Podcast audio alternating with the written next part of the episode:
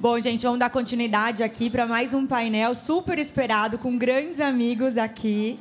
A gente vai falar sobre influência regional, que eu acho que tem uma importância na Bebel maravilhosa. Sim, a gente pegou três representantes perfeitos para falar sobre isso. Vem para o palco Eduardo Santos, Juliana Santos e Vinícius Machado. Uhul, uma salva de palmas.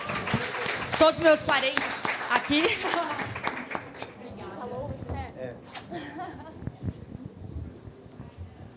E eu acho, né, a gente está aqui, já viu que tem um mix de gente aqui de vários lugares. E eu acho de extrema importância a gente falar sobre isso. Vinícius, né, já sempre debateu isso comigo e com a Bebel. Eduardo também, sobre a grande importância. Então, como complementando o que a Bel disse, a gente está aqui com, assim, vale ouro, viu, gente? Vamos embora. É, a gente queria que vocês contassem um pouquinho, né, apresentassem vocês para o pessoal, um pouquinho da trajetória, daí a gente mergulha para falar de influência regional. Oi, pessoal, tudo bom? Boa tarde, prazer estar aqui com vocês. Parabéns pelo sucesso, vocês merecem muito. Meu nome é Vinícius Machado, é, eu sou fundador da Invoga e da Sotaque. A Sotaque é uma agência de influenciadores de todo o Brasil e a gente conecta com grandes marcas. A gente acredita na influência com sotaque. A gente vive um país continental, com muitos, muitas culturas, muitos sotaques, e a gente precisa furar essa bolha e conseguir encontrar influenciadores e pessoas certas, de acordo com o briefing, com a comunidade que ela constrói e conectar com grandes marcas. Então, a gente trabalha hoje com grandes agências, a gente trabalha com marcas bem legais, como Coca-Cola, como Três Corações, é, enfim, Colgate, Palmolive, Brahma, Itaipava. E o que é legal é que essas marcas estão entendendo a importância de regionalizar. Entendendo a importância de, se eu preciso comunicar para esse país todo, eu preciso falar com várias pessoas de várias regiões. E além da Sotaque, a gente tem a Invoga, que é um veículo que tem 15 anos, esse ano faz 15 anos, que é um veículo que nasceu no Nordeste e hoje tem uma relevância muito forte, onde a gente traz vários assuntos de lifestyle, de vida, coberturas, e é bem bacana, depois eu quero que vocês acompanhem. Oi, pessoal, boa tarde. Meninas, obrigada pelo convite. Mais uma vez com vocês, adoro. É, bom, eu sou Ju Santos, da Dona Santa, multimarcas de Recife. A Dona Santa está no mercado há quase 30 anos, foi fundada em 1995, começou com minha mãe. E ela sempre ela tem como característica estar tá sempre se renovando e se adaptando às mudanças de mercado e às mudanças que o varejo exige. Então, recentemente, a gente passou por uma grande reestruturação, trazendo novos formatos de negócio para dentro da Dona Santa, vários corners, shopping shoppings, é, galeria de arte, restaurante, cabeleireiro. É, e, no, e aí nós lançamos a marca própria da Dona Santa, que começou com esse nome. Há um ano, a marca é assinada com o meu nome, a Juliana Santos. E aí, depois de, desses quase 30 anos, a gente fez o caminho oposto. Né? A gente sempre levou. Foi a Dona Santa que levou as marcas internacionais para o Nordeste. Na época, a gente trabalhava com toda, toda a importação. E agora, as grandes marcas da, da moda, né? na época do fast fashion, os, a marca de luxo nacional também. E agora a gente está fazendo o caminho é, inverso. Abrimos uma pop-up no Shopping Guatemi e estamos trazendo uma curadoria também, nos associamos ao Nordeste, é uma plataforma que reúne marcas do, do Nordeste do país. E, somado à nossa curadoria, estamos no Shopping Guatemi com a nossa marca própria também. Então, é um caminho inverso aí depois desses 30 anos. E quero convidar vocês todos para conhecerem lá a loja. Muito bem, eu sou Edu Santos, gaúcho, também tenho um sotaquezinho, daqui a pouco vocês vão ouvir. Primeira pergunta: quantos looks ainda tem? Essas é duas. Uma surpresa. Que esse é o tem assunto. Mais um, tem mais um. É o assunto polêmico do dia. E todos lindos, aliás. Obrigada. Muito obrigada. Agradecimento especial a Júlia Moraes, Exatamente. que veste a gente. Não está aqui, aquelas. Viu, Júlia? Não esqueça. gente, eu sou nascido então no Rio Grande do Sul, trabalho com influência digital desde a época que tudo era mato. É, comecei com as blogueiras, eu tinha uma agência que, eh, na época, era uma assessoria de imprensa e comecei a notar uma transformação no mercado, que os veículos de comunicação estavam cada vez mais difíceis de darem pautas espontâneas, onde hoje tudo é quase é comprado, né? A gente tem pouca coisa espontânea.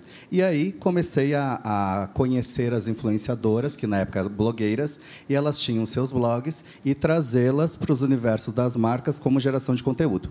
Então a gente tinha um evento, convidava todas as blogueiras E isso aconteceu, sei lá, acho que eu tenho 42, há uns 18 anos atrás, de 15 anos. Também não vamos, né? Enfim aconteceu há muitos anos atrás. E aí veio a transformação do mercado, né, esse reinado das influenciadoras, e eu deixei de uh, comecei a representar algumas como F Hits e outras blogueiras uh, influenciadoras nacionais e celebridades no Rio Grande do Sul para trabalhar em eventos e marcas locais. Com o crescimento, eu passei para o mercado, fui transitando para outros mercados, Santa Catarina, Paraná, uh, Rio de Janeiro, São Paulo, o próprio Nordeste, já fiz muitos jobs lá, e uh, o mercado internacional, Miami e Nova York. Então, assim, começou uh, realmente com um trabalho regional, de influência e hoje eu atendo pessoas do Brasil inteiro em duas frentes. Uma frente é o meu escritório que faz mentoria de comunicação para marcas e pessoas que atendem o mercado de luxo. Então, um dos meus principais clientes também são pessoas regionais que querem ter uma visibilidade nacional. E outro público é os influenciadores e celebridades, que a gente faz jobs e trabalhos é, de marca e construção de carteira de clientes por muito tempo. Muito legal, gente. Uou. Demais. Então, eu já queria jogar uma pergunta aqui para vocês, pensando nesse cenário de influenciadores. Como que a gente pode fazer para ter um impacto nacional trabalhando com influenciadores regionais? Acho que isso fica bem mais aqui no Vini e no Edu, talvez. É, eu acho que o grande lance hoje é que quando a gente tem internet, a gente entende que a gente tem um olhar muito mais democrático. Eu posso fazer sucesso onde eu estiver. Né? A gente estava falando, eu e o Edu, um pouco antes, que tem um cara no Rio Grande do Sul que faz muito sucesso, tem 600 mil seguidores e ele tem a personalidade dele. Eu acho que para fazer sucesso hoje na internet, a primeira coisa que você precisa é ter autenticidade. Né? Sem não, se você não tiver autenticidade, não trouxer aquilo que você que é só você que tem, se você quiser ser outras pessoas, você não vai conseguir ter espaço. Você não vai conseguir crescer a sua base. Você não vai conseguir se tornar alguém realmente relevante. Né? Então, a autenticidade é uma palavra muito forte hoje em dia e eu acho que é, é muito importante. Eu até falei sobre isso ontem na minha rede social, sobre a coragem de ser vulnerável.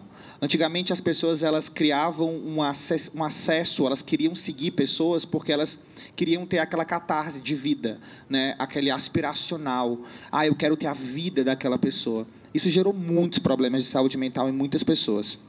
Hoje em dia, as pessoas conectam com as outras, a gente chama isso de marketing identitário. Elas querem criar identificação. Elas conectam independente da base de seguidores, do tamanho que a pessoa tem. Elas conectam porque aquilo que aquela pessoa fala, a história que ela conta, o jeito ou que ela vive, é, de alguma forma identifica com a outra pessoa. E é por isso que eu sigo. E aí se formam as comunidades digitais. As comunidades digitais são, as, são aquelas, aquele lance de pessoas que começam a seguir e começam a fazer parte de uma comunidade. E aí uma dica que a gente traz muito para as pessoas que querem ter um impacto mais nacional é escolher um nicho de fala. Quando a gente recebe um briefing de agência, eles falam o seguinte: eu preciso de uma mulher de tal região que fale de humor ou que fale de maternidade ou que fala. E aí tem alguns influenciadores amigos que falam, pô, que você não me indicou para esse job? Eu falei assim, mas eu sou mãe. Eu falei, tá, você é mãe, mas você não fala de maternidade. Não é sobre ser mãe, é sobre qual é o assunto que você fala e qual comunidade você constrói. Então, o que a marca quer é falar para aquela comunidade de várias pessoas que seguem aquela pessoa para ouvir o conteúdo de maternidade. Então a comunidade ela é muito importante por isso.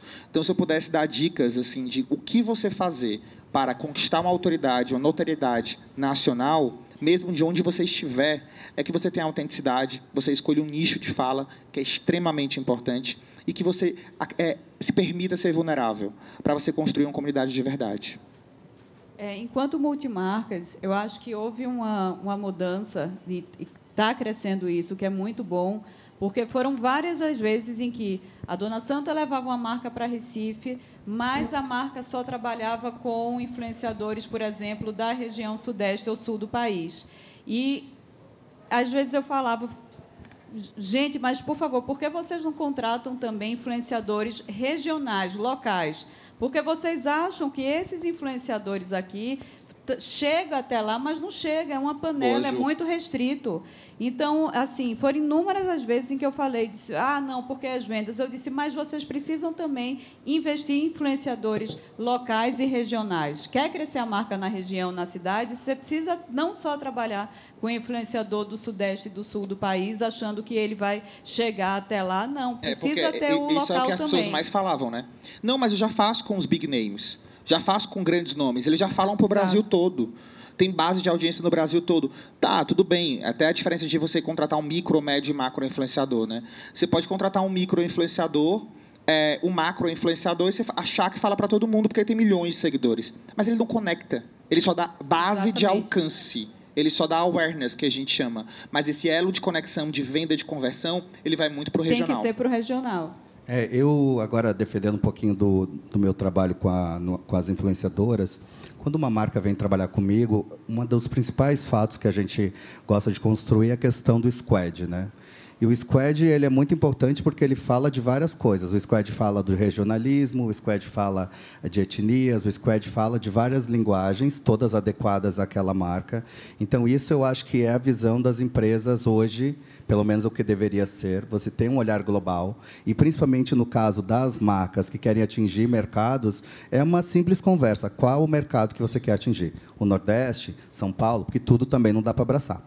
Então, muitas vezes, a marca tem uma verba e ela tem uma escolha. Ou ela bota num big name, ou ela regionaliza, que é tem a tendência é ser uma, uma estratégia que incrivelmente ainda dá uma melhor conversão. Porque você está falando regionalmente, você dá um acesso ali para a multimarca, a multimarca reposta, porque é a menina que ela já conhece, tem uma identificação. E isso, inclusive, impacta não só na imagem da marca, mas também na conversão em vendas.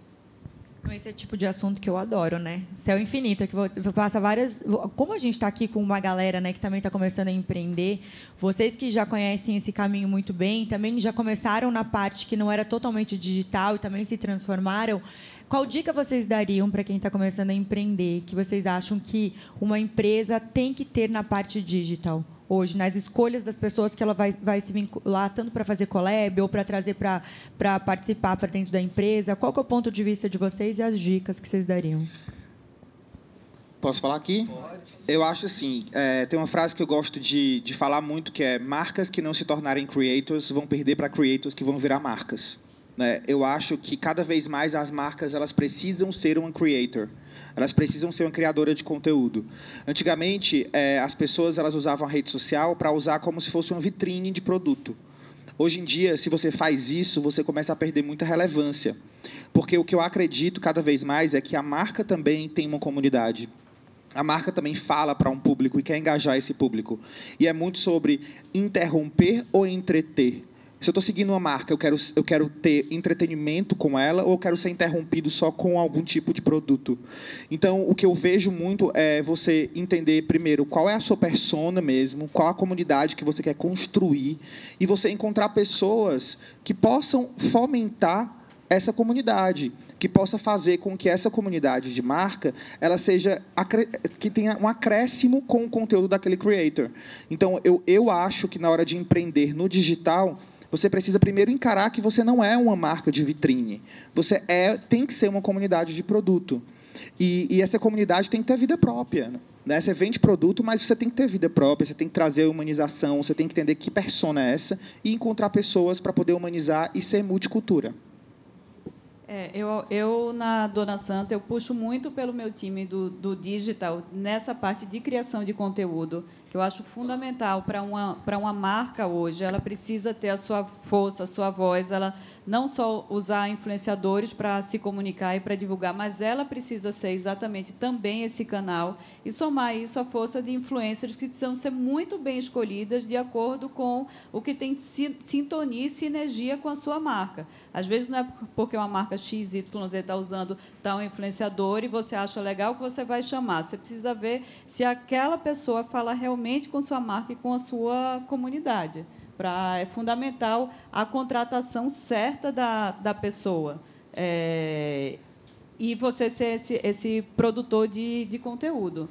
Tem que fazer sentido, né? Eu acho que o fazer sentido é a principal tônica, assim, porque às vezes é isso que você falou. A marca XYZ trabalha com a fulana, mas a fulana não combina com a minha marca. Não quer dizer que ela vai fazer vender ou que ela vai dar a autoridade. Acho que esse é um olhar. Mas eu não vejo hoje uma empresa que não tenha um creator, que não tenha um social media. Não existe é preferível você ter um social media do que uma pessoa, às vezes, uma marca pequenininha tem que ter um social, um social media e alguém no marketing, que muitas vezes não tem uma verba para contratar um gestor de marketing, um diretor de marketing. Mas o dono, quando é pequeno, ele tem que estar de mão dada com o social media para fazer o negócio acontecer. E muitas vezes, a gente estava vendo hoje de manhã né, as meninas falarem, a, a Nath, por exemplo, é um exemplo, de, e a Duda também, de serem as próprias influenciadoras da sua marca. Então todo mundo começa pequeno. E hoje, só que, veja bem, para você ser o influenciador da sua marca, você também tem que saber falar sobre ela, saber se expressar, estar adequado ali no vídeo, uh, cuidar a estética, se ela conversa com a sua marca, tem esse olhar também. Então, acho que é muito importante quando o dono vê a verdade, o dono cada vez mais está à frente. As pessoas compram de pessoas e não de objetos aleatórios, elas querem ver as pessoas, elas querem ver quem está usando, e o social, o social media faz parte de saber narrar e contar essa história. E, obviamente, um squad bem feito, que, por uma verba. Existe, eu sempre falo: você pode fazer um squad de um milhão e um squad de 10 mil, e um squad de 5. Tudo depende de quem você quer atingir e o tamanho da tua perna. Eu acho que é um grande desafio para qualquer marca que está começando você não se tornar um grande catálogo virtual ali, um lookbook digital e ser apenas aquilo. Você produzir fotos bonitas e sair jogando ali. É isso. Você tem que trazer narrativa, história, trazer vida, personalidade para a marca, senão hoje o que não falta no mercado é marca. Não, e tem uma outra questão. O creator que é do lookinho do dia já era. Esse pode assinar o atestado de falência. Porque não é existe mais o creator de lookinho do dia. As marcas nem querem contratar. Não querem. As pessoas querem gente que tenha conteúdo, que fale sobre outras coisas, que traga envolvimento social, amoroso, seja o que for. Você tem que ter algo para falar. Então, por isso, escolha a sua bandeira que foi o que você disse. Escolha o que você quer falar. Se especialize nessa área. Fale com propriedade. Aí você vai ser um cara desejado pelas marcas. Eu acho que esse é o grande lance. Ter o que dizer. Não dá mais para ir na frente do espelho e dizer, gente, estou aqui no provador. Olha que lindo esse blazer, ele é coloridinho. Não dá. Você tem que saber, você tem que ter uma opinião sobre aquilo e você tem que trazer assuntos que estejam em pauta naquele momento. Legal.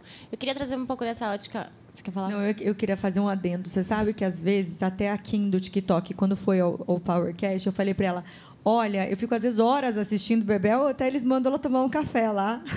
Hora do lanche. Fico, exatamente, fico é, vendo, assistindo várias vezes os vídeos, porque ele realmente é muito vida real, né? As pessoas, elas, elas eu não sei se vocês têm esse medidor também. Às vezes eu estou no TikTok e eu fico interessada por uma pessoa que eu acho muito, às vezes, engraçado. Eu adoro é, coisas de música ou, ou coisas de humor.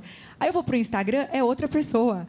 Parece que no Instagram ela tem que ser muito perfeitinha. Não sei se vocês já tiveram esse ponto de vista. E o que é legal também de observar no TikTok é o futuro da influência, né? Por exemplo, hoje no For You do TikTok aparece para você o que o algoritmo entende que você quer ver.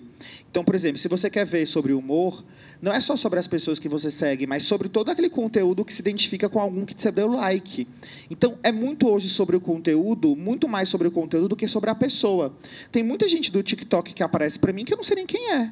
Exatamente. Mas é mim. o conteúdo que vem. Então, se você também é um influenciador e você quer entrar no TikTok, se você não escolher um nicho de conteúdo para falar, o próprio TikTok não vai entender que tipo de conteúdo ele tem que entregar para os outros, porque você posta tudo. Né? Então, você vai falar de receita, beleza, de moda, de humor, de família. É interessante você nichar para que você consiga entregar para mais, para mais pessoas e criar essa comunidade que é tão importante, né? Eu acho ele muito original, sabe? Muito original. A Bel me apresentou esses dias um conteúdo que eu fiquei horas. Horas. Conteúdo que agrega muita coisa, mas era muito legal. Horas, era muito Mas engraçado. esses são os melhores. Era muito engraçado, muito. Ela me mandou quatro vídeos, eu olhei um atrás do outro e falei, pronto, agora fiquei três horas assistindo a pessoa. Eu adorei. E eu assim, é engraçado porque a pessoa é tóxica, tá, gente? Mas é engraçado. É um humor tóxico, mas era muito. Eu dava gargalhada. Eu falei, gente, quanto tempo faz que eu não vejo um assunto que você, tipo, não fica fixado só no, no que você consome, né? Até o jeito de consumir, vocês que são né, muito bons no que fazem, como que vocês entendem, já eu enganchando outra pergunta, né, Bel, desculpa, o consumo hoje das pessoas, como que vocês, quando vocês vendem, principalmente o Eduardo e o, e o Vini, ou você, pra, Ju, para você, na empresa em si, como que vocês compram e vendem o consumo do, do, dos criadores ou para a marca, às vezes para tirar um pouco da caixinha do dia a dia dela? É, assim, é, a marca, eu acho que tem um estudo ali, eu gosto muito de olhar sensações também. Eu acho que o, o influenciador ele é números, ele é planilhas, anyway, mas ele é muito feeling também. Eu gosto de olhar o sentimento da pessoa, né, o jeito que ela vende, como é que ela conta uma história. Às vezes isso conta mais para mim do que necessariamente os números dela. Eu acho que isso mudou. Ah, falando especificamente do mercado de luxo, né, é, é, um mercado muito de sensações, assim, né? O preço não tem tanta importância, mas tem importância o benefício ou a sensação que aquele produto vai te dar. Então eu faço uma análise, a gente faz uma análise de pesquisa eu digo que é no braço, assim, porque olha-se todos os, os aplicativos dessa parte as meninas que tocam, tá, gente? Então não posso falar com muita. Mas elas fazem uma listagem, uma pesquisa, e depois a gente olha. Eu gosto de olhar no olho mesmo, ver o material, o conteúdo que elas fazem e poder identificar o que é adequado para aquela marca. Porque, voltando, não é que uma pessoa é maravilhosa para essa marca, ela vai ser incrível para outra. Existe uma diferença muito grande. Então eu acho que cada vez mais a mão humana não substitui todas as ferramentas que tem de pesquisa para você analisar um conteúdo de influenciador. Eu acho que a mão humana, o olhar, a delicadeza. A gente está num momento, por exemplo, que o mundo precisa de afetividade. Então, eu tenho uma tendência a escolher influenciadores que sejam mais afetuosos, mais uh, calorosos, que levem as marcas para um lado mais do carinho, do amor, do que só do fashion ou de uma coisa mais poder, assim, um poder mais agressivo, status que é um pouco mais inatingível, mesmo dentro de uma marca de luxo. Eu aí são questões, eu acho, psicológicas até do mundo, que a gente tem que saber também as causas que a gente quer abraçar. Eu gosto muito de trabalhar com esse, essa linha mais amorosa, digamos assim. Eu acho que as pessoas querem é, conexões, e conexões bem específicas, assim, diretas. Não pode ser muito subliminar. Na nossa experiência, o que, assim, tem uma diferença grande. É quando a contratação da, da, do influenciador, quando o influenciador se interessa e ele quer é, entender melhor a marca, ele quer fazer uma troca para produzir o conteúdo, você troca uma ideia com ele, é, até para criar um, um, conteúdo diferente para o que você está contratando, para sair ali dentro do perfil dele, mas que possa ter uma, um, uma, uma, originalidade dentro do que é, diferente do que o influenciador que, que não tem esse tipo de contato com a marca, que só chega tipo, não, eu estou sendo contratada por X stories, X, é, X quantidade de feed, e ele faz ali uma entrega padrão para todas as marcas. É, o influenciador que ele se interessa pela marca que está contratando ele, é, e ele vai, ele vai saber falar muito melhor sobre a sua história, ele vai lhe vender e lhe contar muito melhor, que é isso que é trazer a emoção do negócio e uma, uma aproximação com a marca, né? que o, o, a pessoa que está consumindo ali o vídeo, assistindo, ou a imagem, ela vai se conectar muito mais. É, eu acho que a primeira coisa assim que é, que é fundamental a gente fazer é se alinhar expectativas. Né? É, o que, é que a marca quer? Né? Você quer vender? Porque, às vezes, eu acho que se você investir em performance, você pode ter um resultado muito potente de venda. Eu acho que os influenciadores eles estão tendo um outro tipo de contexto. Por exemplo, é, Hoje tem empresas que procuram a gente e falam assim, cara, eu quero fechar com esse influenciador, mas eu não quero que ele poste, eu quero só o conteúdo dele. E aquilo me assustava. Porque, como assim você não quer que ele poste? Porque a gente já começa a perceber que não é mais só sobre a audiência dele, é sobre o conteúdo que ele produz. Então, tem muita empresa que fala, eu preciso humanizar a minha empresa, eu preciso falar para uma comunidade, eu quero dar uma, assim, eu quero investir no tráfego pago, porque vai chegar em muito mais pessoas, mas eu não sei produzir um conteúdo como um creator faz. Então, eu contrato e compro o conteúdo dele. Mas tem outras empresas que não, que querem, sei lá, fazer post collab, porque quer tentar trazer um pouco mais a base, ou porque tem meta de números, e quando faz o post collab, aumenta muito os números que ela tem. É, tem empresas, por exemplo, Coca-Cola, que é um cliente nosso, ou McDonald's, que eles não estão assim, tão, tão preocupados em saber quanto que aquele influenciador vendeu de, sei lá, de um lançamento do Big Mac. Mas eles precisam contar essa história, eles precisam criar uma força forte, eles precisam ser criativos, eles precisam fazer barulho. Então, é muito sobre esse esse esse alinhamento de expectativas, sabe? E sobre venda, eu acho que tem muito influenciador hoje que vende muito bem, mas não faz um conteúdo muito bom a gente até chama de influencer, né? Que ele é mais influencer do que creator, porque o creator é o cara que cria mais conteúdo nativo digital, o influencer é aquele cara que tem uma base maior. Então, é alinhamento de expectativa. O que você não pode é querer contratar um creator que ele não tem uma, um olhar de venda muito forte, que esperar venda, ou contratar um influenciador que foca em venda, em números e alcance, mas que não faz um conteúdo muito bom e querer que ele faça um conteúdo. É alinhamento de expectativa. Concordo. Mas o que vocês, só te interrompendo para você tá. juntar nisso, o que vocês pensam de quando essas marcas contratam um influenciador como se ele fosse um vendedor mesmo? Eu, assim, ia falar sobre isso agora, exatamente. Não existe mais unanimidade, né? Eu venho de uma geração onde vamos contratar a Gisele Bündchen, vou ficar milionário. É, eu venho dessa época onde qualquer coisa que você botasse uma Gisele Bündchen ou uma outra celebridade desse porte, a marca ia vender, esgotava o produto na loja essa pessoa não existe mais assim nesse nível. É uma junção de pessoas de diferentes, né, uh, diferentes comunidades que juntas fazem uma conversão. Então eu vejo que o, o consumo mudou.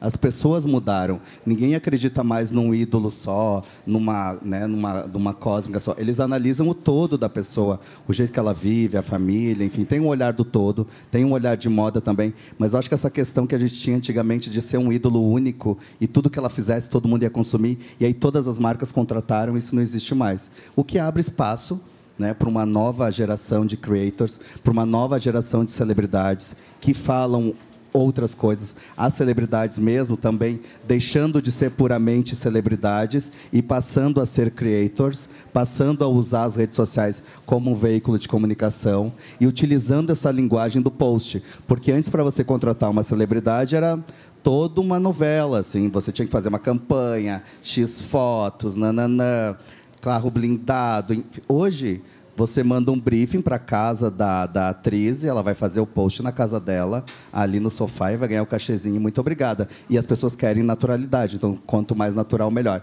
Então o mercado mudou e eu acho que vai mudar cada vez mais. Cabe a nós a gente ficar de olho nesse mercado e estar tá atento atento e alinhar expectativas. Isso que você falou é principal. Porque às vezes o cara diz: "Ah, eu quero contratar fulano". Oh, mas a fulana não vai vender, ela vai dar conceito. Ela vai explicar o produto, ela vai gerar, mas ela não vai fazer vender. Vender é outra coisa. E esse é nosso papel, né? Assim, de falar a real. Porque não adianta também você ser um vendedor de, tipo, não, vai, vai ser maravilhoso, vai vender zilhões de calças. Não é sobre isso. Você perguntou sobre o que, é que você acha das marcas que contratam influenciadores como se fossem vendedores. Eu acho que continuo falando alinhamento de expectativa. Tem sim influenciadoras que vestem uma calça e vende muito. É melhor que a marca contra. Você, como influenciador, é melhor ser sincero e falar: eu não sou esse perfil tem perfis assim. Né? Porque existe. Mas também eu acho que cabe a pessoa que está investindo no influenciador e que está esperando algum conteúdo legal e que o influenciador também sabe que talvez não venda todas as calças, que entregue um conteúdo foda. Sabe? Que entregue algo de valor. Que entregue e você fala assim, cara, não vendeu nada, mas foi tão legal que quando eu postei no meu, a imagem dela me deu um negócio tão bom, me agregou tanto, ou ela fez um vídeo tão bacana que para a gente foi, foi super interessante. Eu acho que é cliente. A gente também tem que agradar o cliente de alguma forma.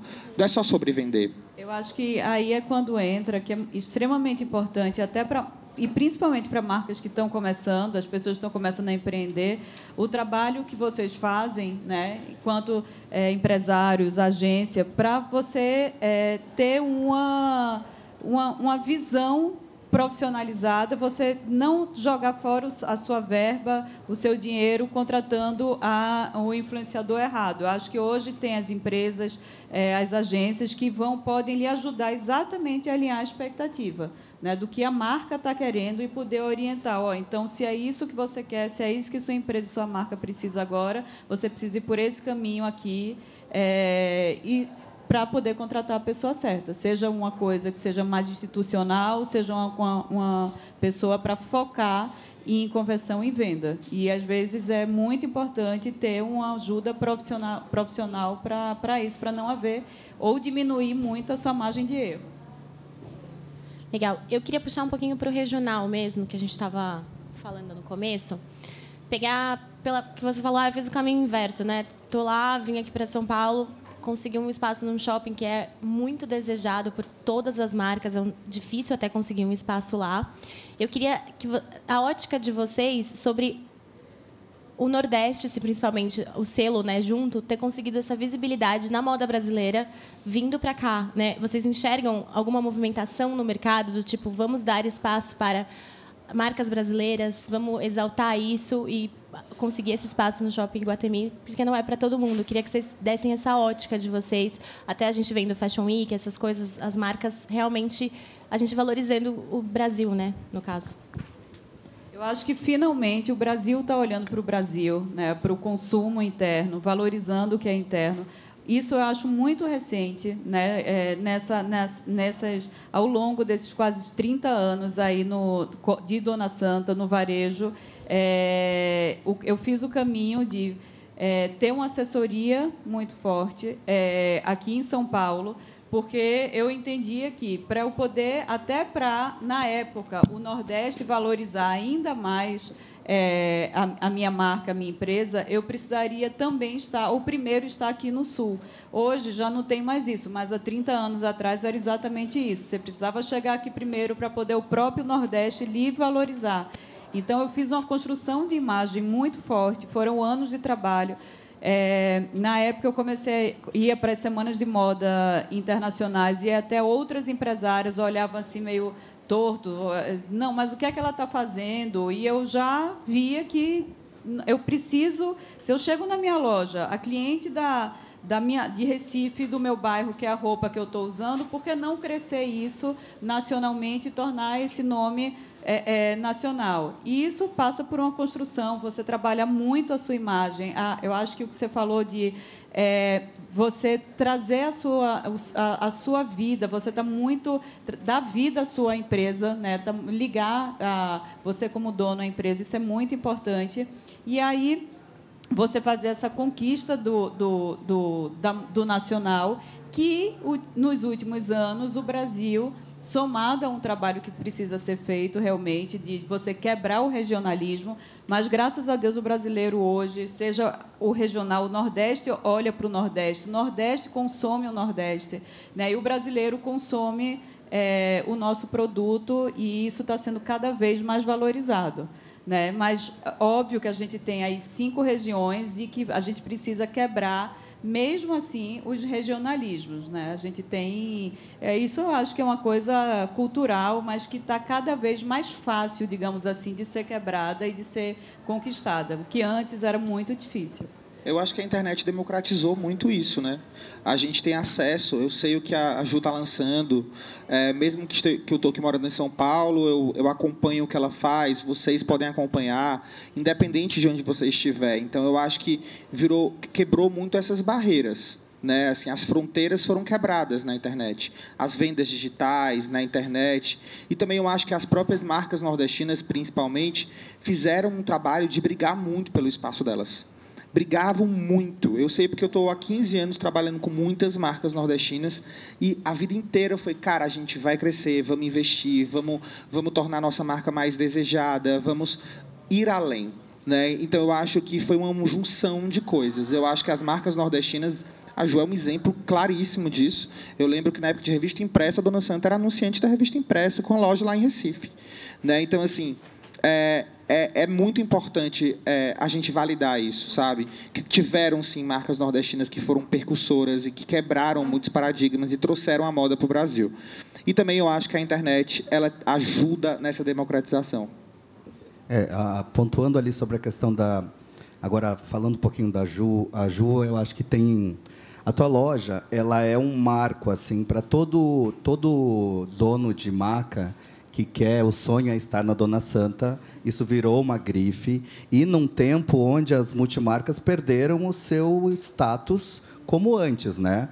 Uh, com a chegada das marcas internacionais no Brasil, com essa questão das marcas próprias, todo mundo ter sua marca em shopping, seu site, a multimarca é um trabalho desesperador e eu acompanho muito próximo, porque tem várias marcas que eu dou mentoria que, né, a Dona Santa sempre eu desejo na listinha ali de estar. Fica a dica. É. Mas, assim, é, realmente é um trabalho muito intenso. E isso que você criou foi um movimento. É um movimento em prol da moda do Nordeste. E a, essa construção, ela está tão forte, ela está tão rica, ela está se solidificando. Virou charmoso. A gente conseguiu perder um pouquinho daquele... Ai, não, mas esse é do Brasil, não vou pagar. Vou prefiro comprar é aquela velha frase. Não, mas por esse preço eu compro a marca X, que é de fora. A gente criou um desejo pelas marcas nacionais. Isso é cada vez mais latente. Se vê o crescimento das marcas de Goiás, de BH, de outros mercados que vêm e estão dominando. Olha a chart hoje pela manhã. Foi muito rápido o tamanho que ela ficou e a maneira com que ela explodiu. É um case, essa menina é um case desesperador de sucesso. É incrível, mas muito se deve a ela, a ela pessoa física. Porque olha a doçura dela aqui com as pessoas. A Duda Galvani, eu conheci, ela é, tinha 20 e poucos anos, uh, e foi o que ela falou. Ela tinha um vestido de noiva desenhado e a gente fez o primeiro lançamento de coleção dela na sala da casa de uma tia emprestado, porque era o apartamento mais bonito que tinha da família. E aí a gente convidou a imprensa, enfim. Ela me contratou e disse: Edu, eu só tenho dinheiro para te pagar. Isso fazem alguns belos anos. Eu só tenho dinheiro para te pagar e mais nada. Eu disse: então a gente vai arrumar tudo o restante na, na, bendita parceria. E foi assim que foi crescendo. Mas ela sempre muito à frente, sabe? Então, eu acho que se não fosse essas pessoas, a Ju, a Nath, uma Duda da vida, a gente não estaria aqui com esse movimento da moda do jeito que está. Crescendo, com força, sabe? As marcas indo para fora. Eu vejo isso muito positivo, assim. Eu sou muito otimista até.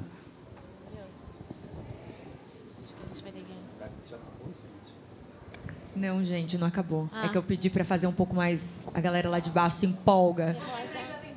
É, não, a galera se empolga lá de baixo. Eu fico preocupada porque tudo está sendo gravado e também vai subir como episódio. Então, eu entro em pânico que a galera dá. Tudo bem, né? A gente está num dia para curtir, mas dá uma animada mas lá Mas é evento, né? Evento, evento é assim. Evento é assim. Quem sabe não, a gente. Desculpa. A gente vai abrir para perguntas agora, que eu acho que é legal, que a galera adora curtir. Então, vamos lá, pode fazer a primeira, por favor.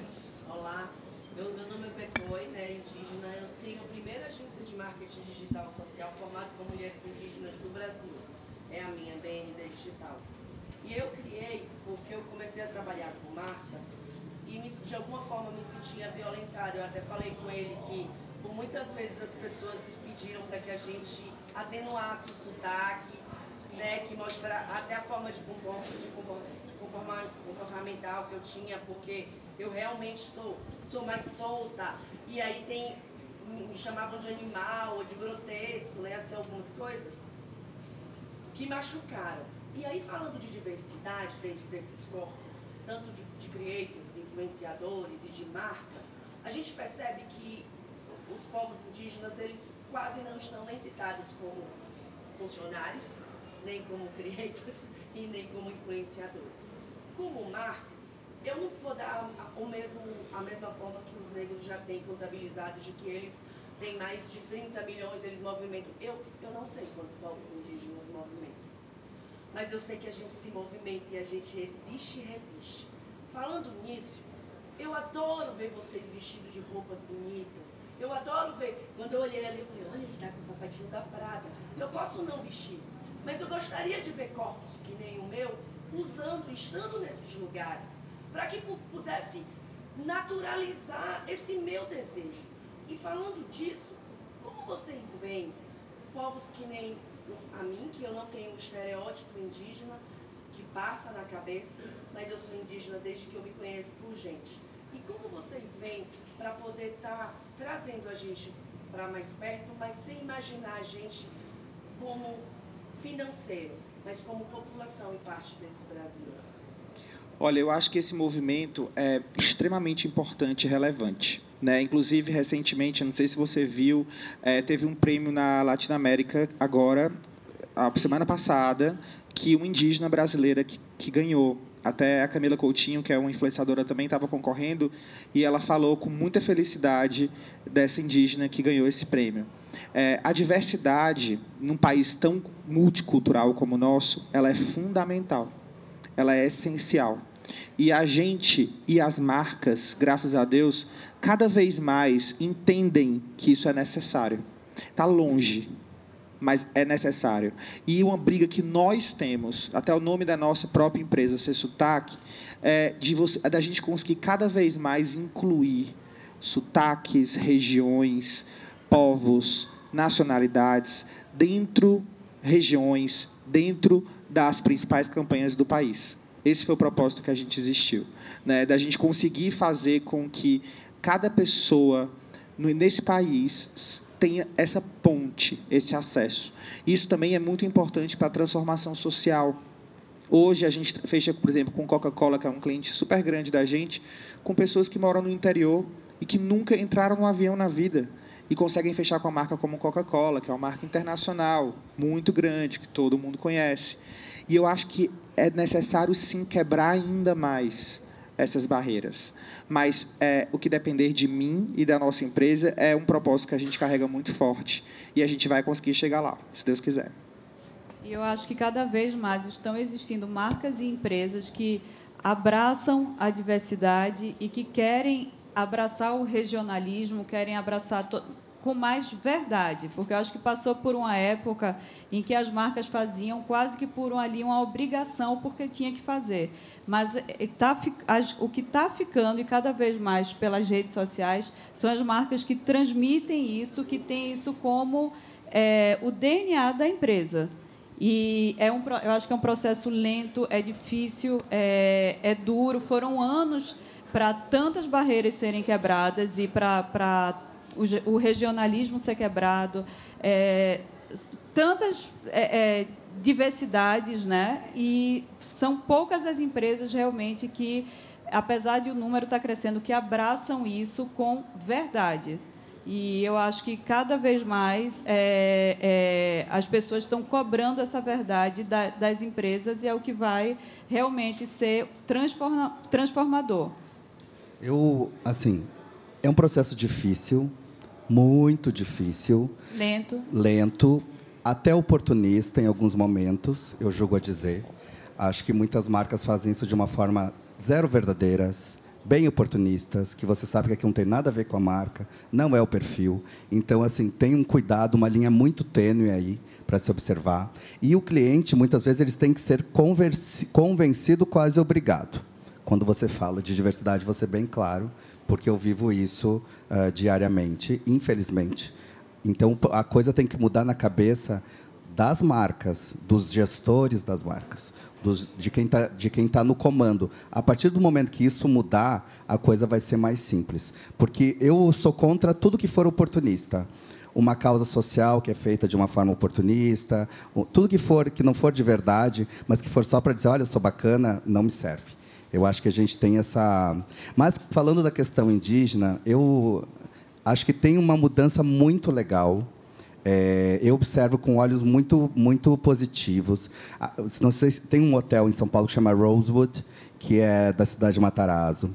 Ele é todo inspirado em cima dos povos indígenas brasileiros. É um lugar lindíssimo, super luxuoso, todo feito com, com pedras, com a fauna brasileira. E o decor dele é todo em homenagem aos povos indígenas. Então você vê que um, um dos lugares mais luxuosos de São Paulo está abraçando essa cultura. Mas veja bem, quem trouxe essa ideia não foi um brasileiro, foi um francês. Né? Ainda o público internacional valoriza muito mais os povos indígenas do que os brasileiros. Então, é, é um trabalho de, de formiguinha.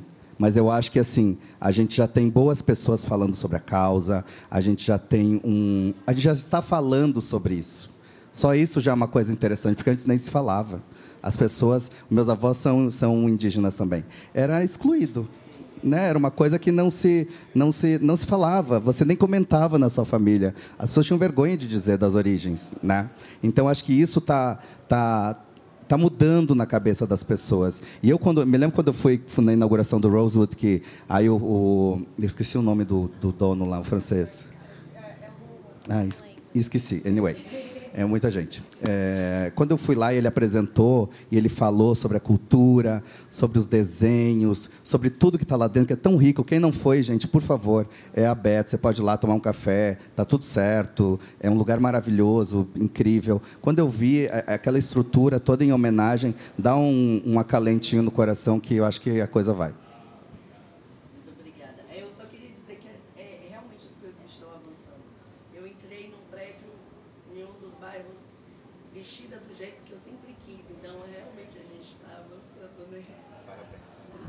Obrigada. Temos mais pergunta?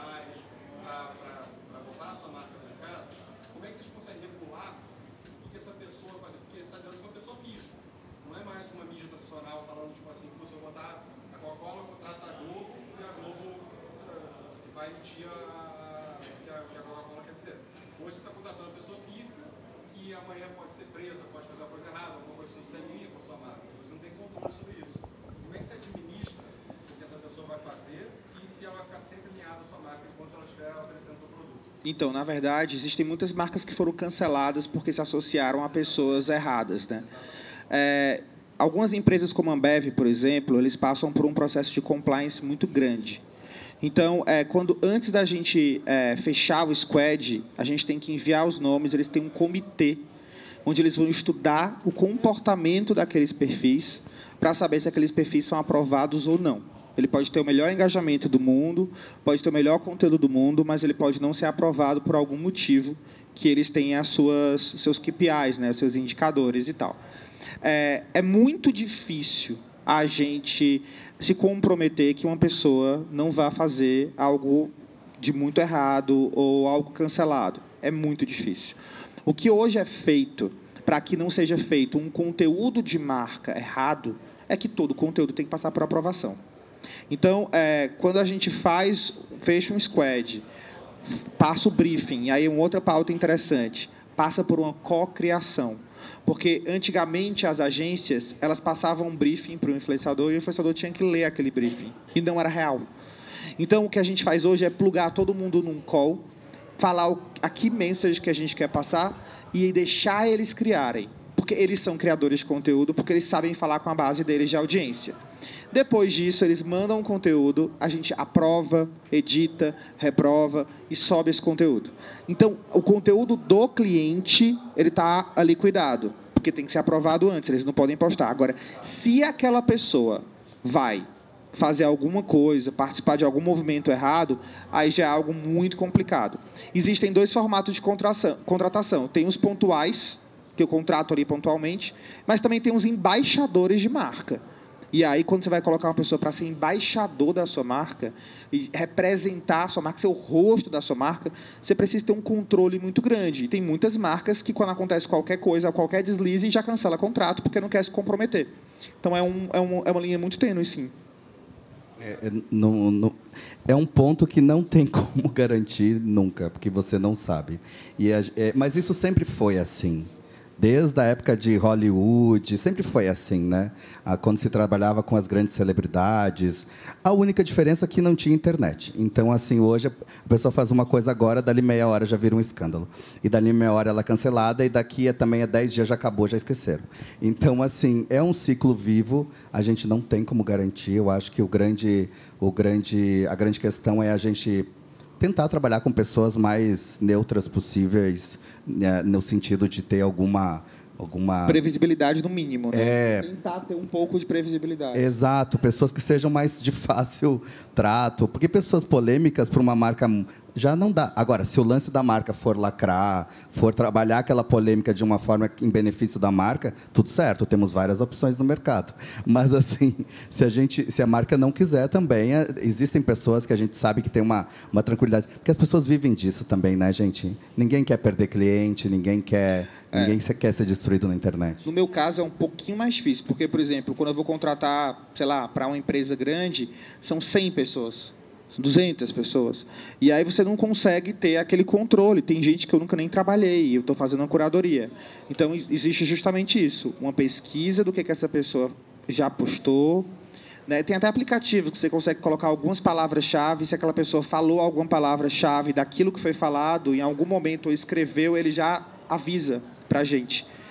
E também é tentar ter um pouco de, de previsibilidade mesmo e saber que vão ter quebras de contrato caso a pessoa não cumpra exatamente tem o que tem que fazer. Tem como você minimizar o risco, né? Mas assim, a partir do momento que você está trabalhando com o ser humano e com vida, é um risco que ele vai existir.